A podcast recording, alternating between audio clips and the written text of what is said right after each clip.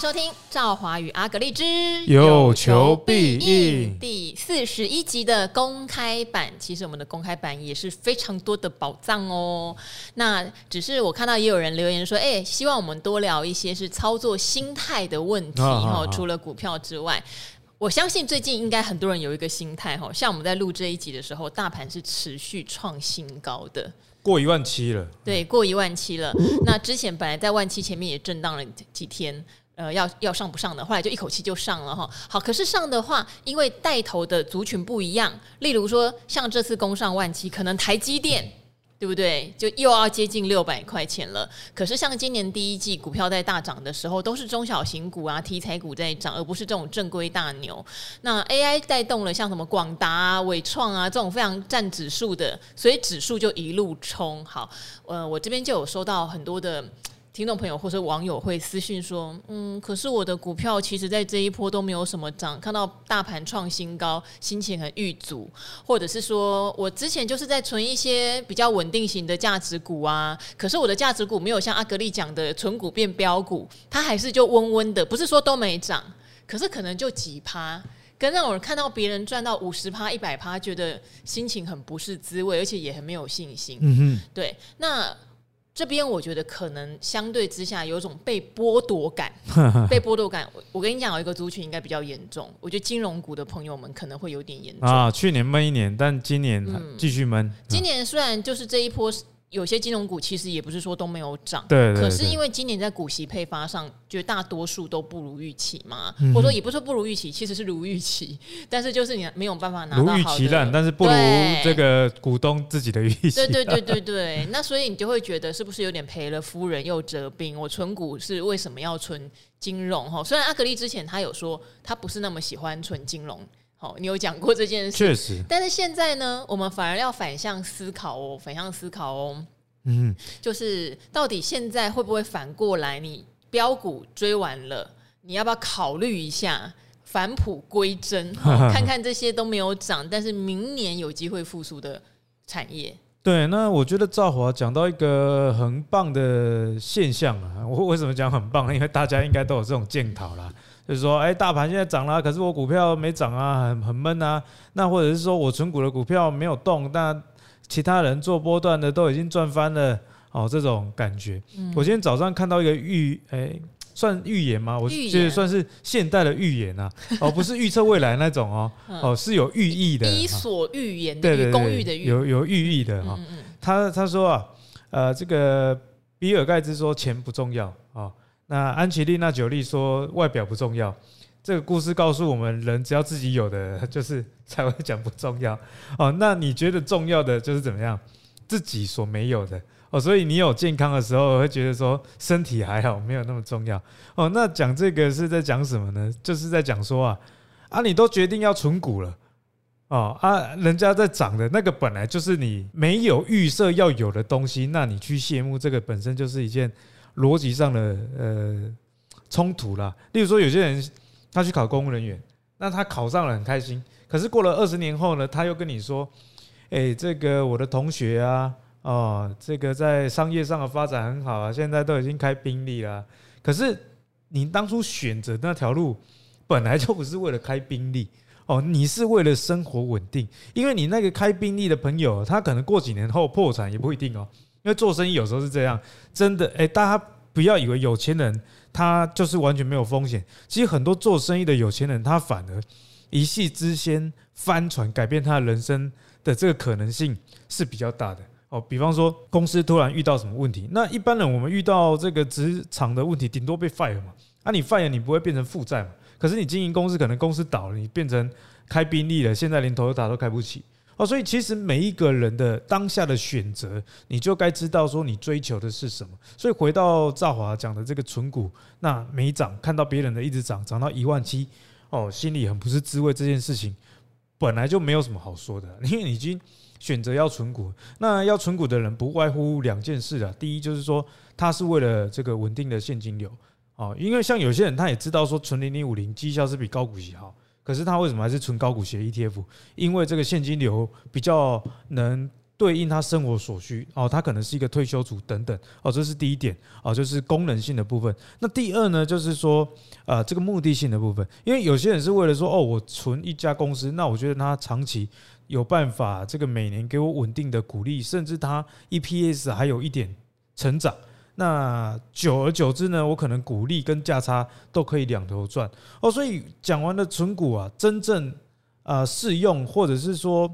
啊，目的是怎么样的情况之后呢？你就知道，哎，现在大盘涨到了这个一万七千多点，那你的存股没有涨，其实也没有什么好说的。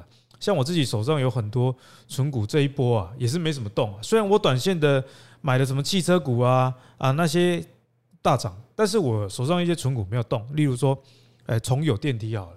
哦，这个是就是电梯股。那电梯股，我就知道说，我存电梯股的目的是为了让我的整体的股票资产有一个平衡性，因为它贝塔值比较低，所以当大盘跌的时候，我不会手上的股票全跌啊，甚至是说改天我看好的股票跌到一个很大的程度，那手上一些低贝塔公司没有跌的情况之下，哎，说不定做一个持股的转换，这样也是一个不错的呃做法哦。所以其实。配置上啊，你就是要有很多的思维在。那只要不要出现跟你思维啊违背的事情，比方说你存股，那看到公司呢 EPS 开始降哦，那你其实不用去管外在大盘发生什么。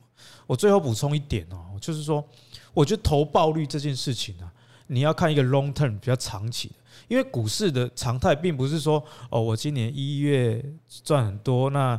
今年一月赚的就等于可以推算我今年十二个月所赚的钱，不是这样子。股票跟种田比较像啊，就是啊，你插秧、插秧、插秧、插秧啊，突然啊，突突然它长大了啊，或者是说突然这个啊，你的股票变成期货可居了，价格拉高了，那你大赚它那一段啊。就像我之前前几集讲那三阳啊，二二零六啊，去年七八月开始开始买了，买到年底没有赚钱还亏钱。可是今年呢，从去年的那段时间均价三十几到现在九十几哦，所以你如果拿一段短时间去衡量自己的投资报酬率，这件事情呢是很好笑的。就像啊，我们之前前几集讲这个零一软体啊，治安代理的这种公司，过去啊也是三四十块啊，它本益比已经低到就只有十倍了啊，不会涨就是不会涨。那今年刚好遇到 AI，一次涨到六十几块。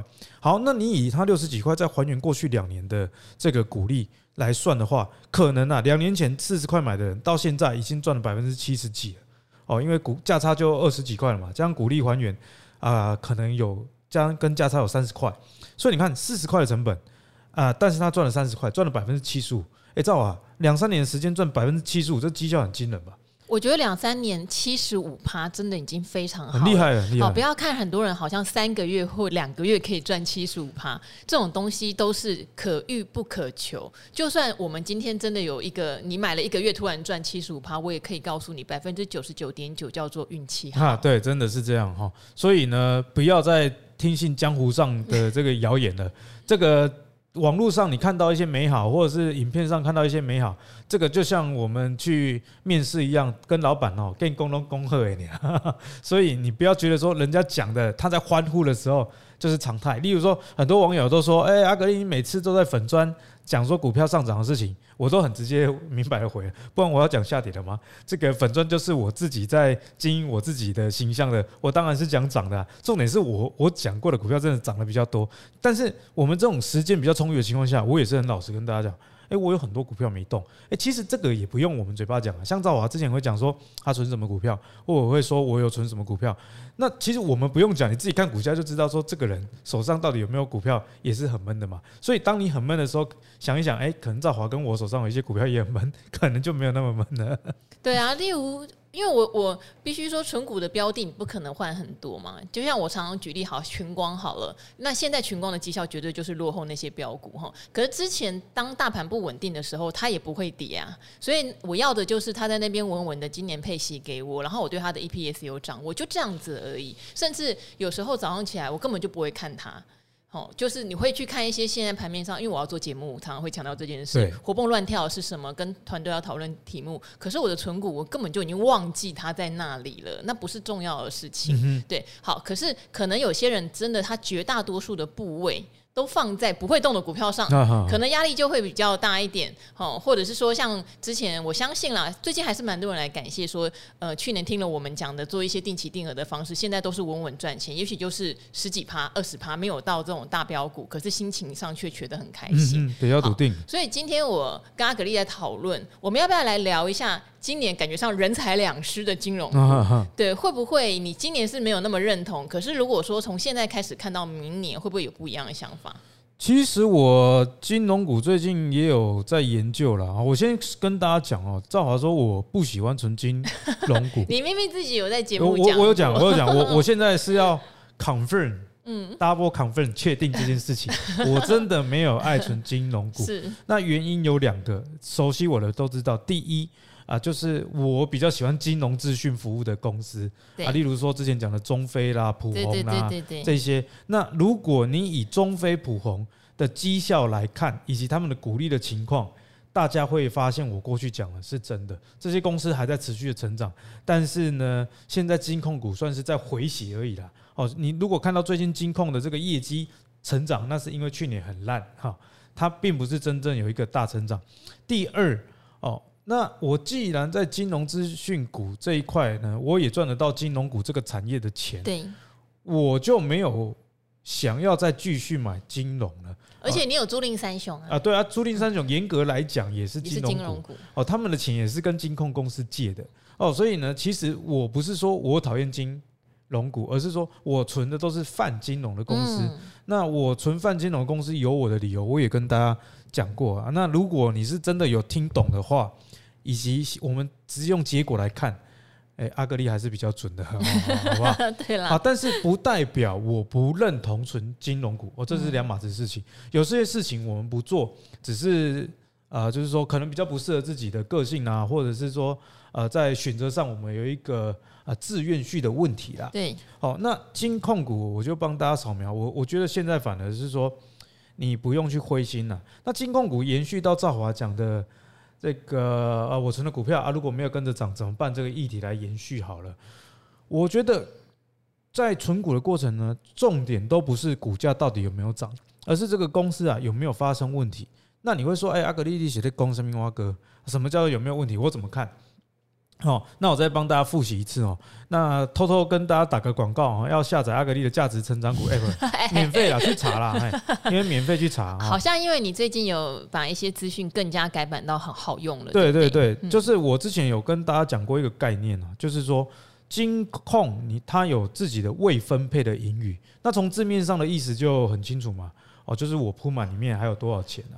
那你铺满有钱的时候，万一遇到像去年的这个。营运的不好的状况，你才有配息的底气嘛？哦，那时候我也在节目上讲过哦，所以你的未分配盈余越多越好。那另外一个财务指标叫其他权益哦，其他权益就是说金控股如果有去投资，那它如果有亏损，就会反映在这个其他权益之上。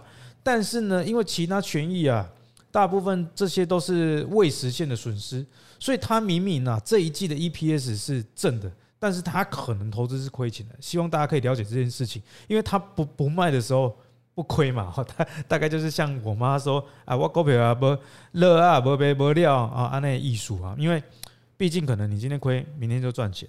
好，那重要的是说这两个指标哈相减至少要是正的啦，啊，或者是啊应该说相加要是正的，比方说第一金控，我在去年的时候就跟大家讲说，他今年配息一定也是还是很稳的啦。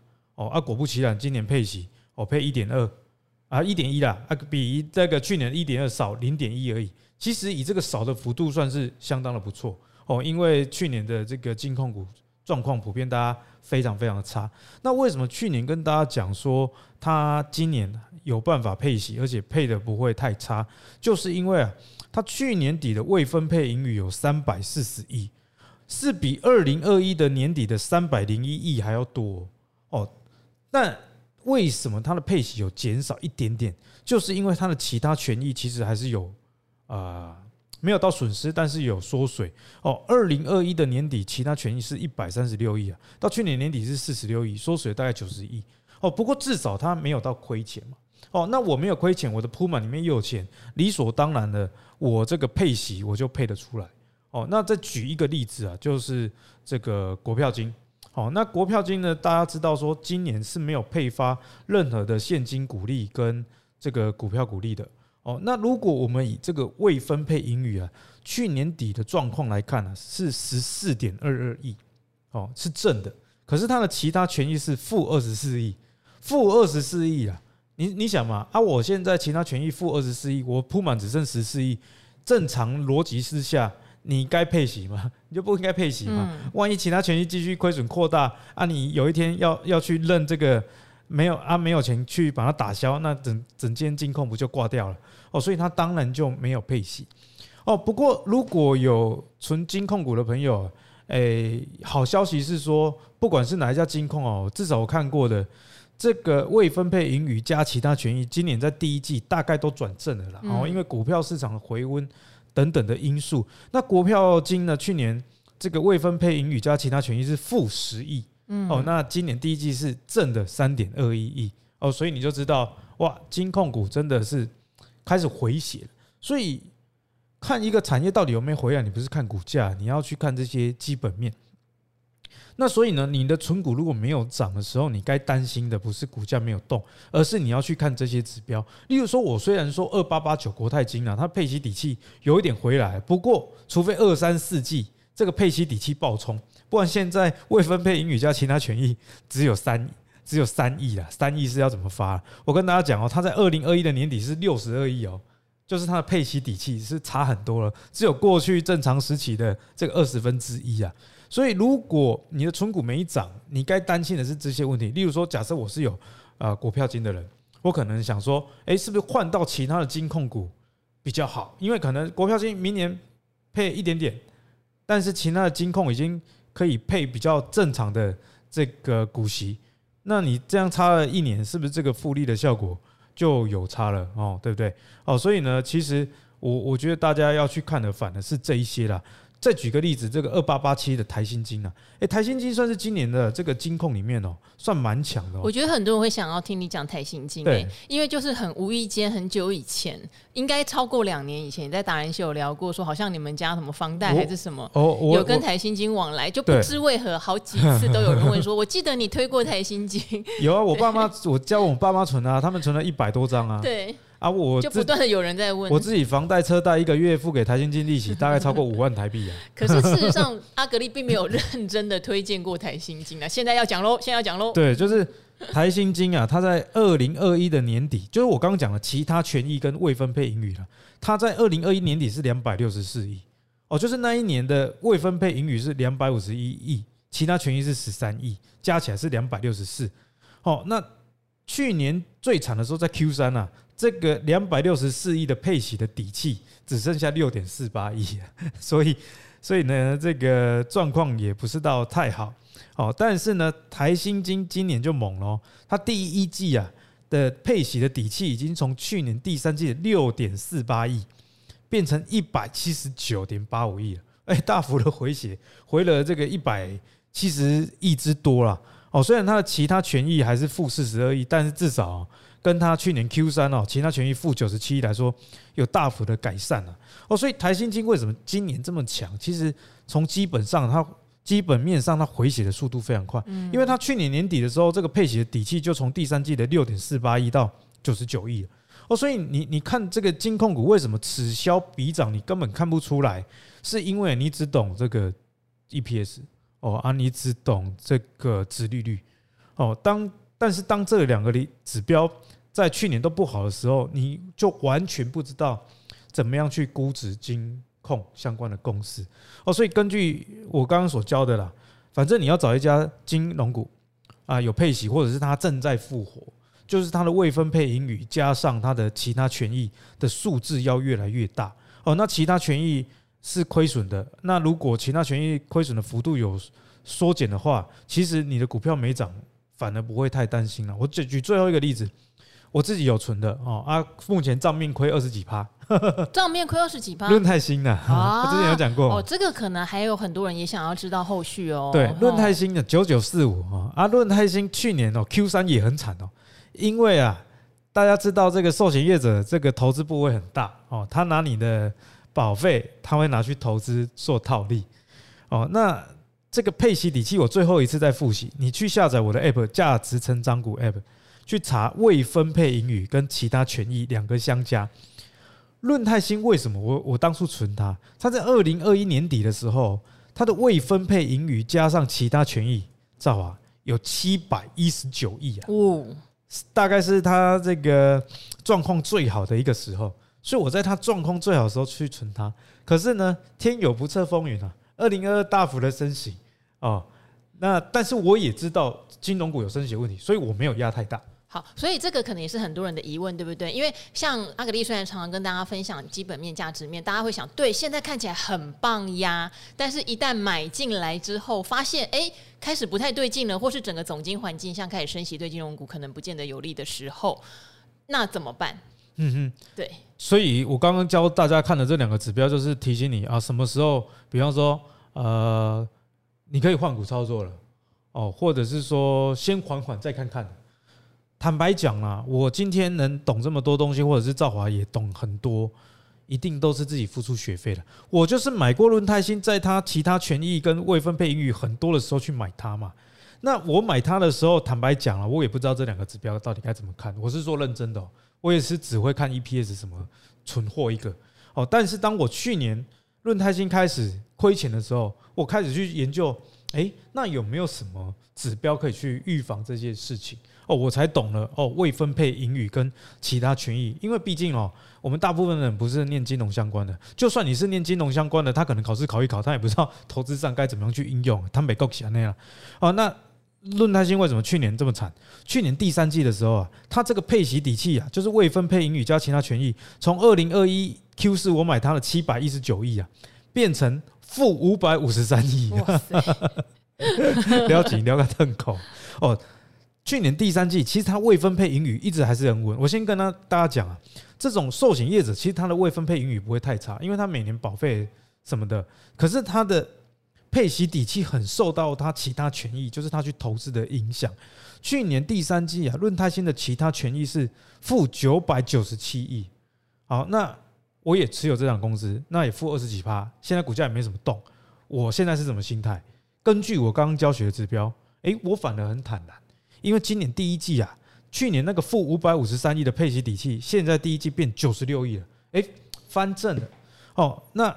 翻正的原因是来自于其他权益从负九百九十七亿去年第三季到今年第一季啊变三百零一亿，所以股价的上涨以及债市比较没有那么惨的状况，真的有让这些金控跟寿险在回血。那既然在回血的过程砍股票，我自己的习惯不是砍在回血的时候啊，你要砍哦，你应该就要早早的砍，砍在这个，比方说最好砍的时间点应该是去年第一季，可是当时候我不懂。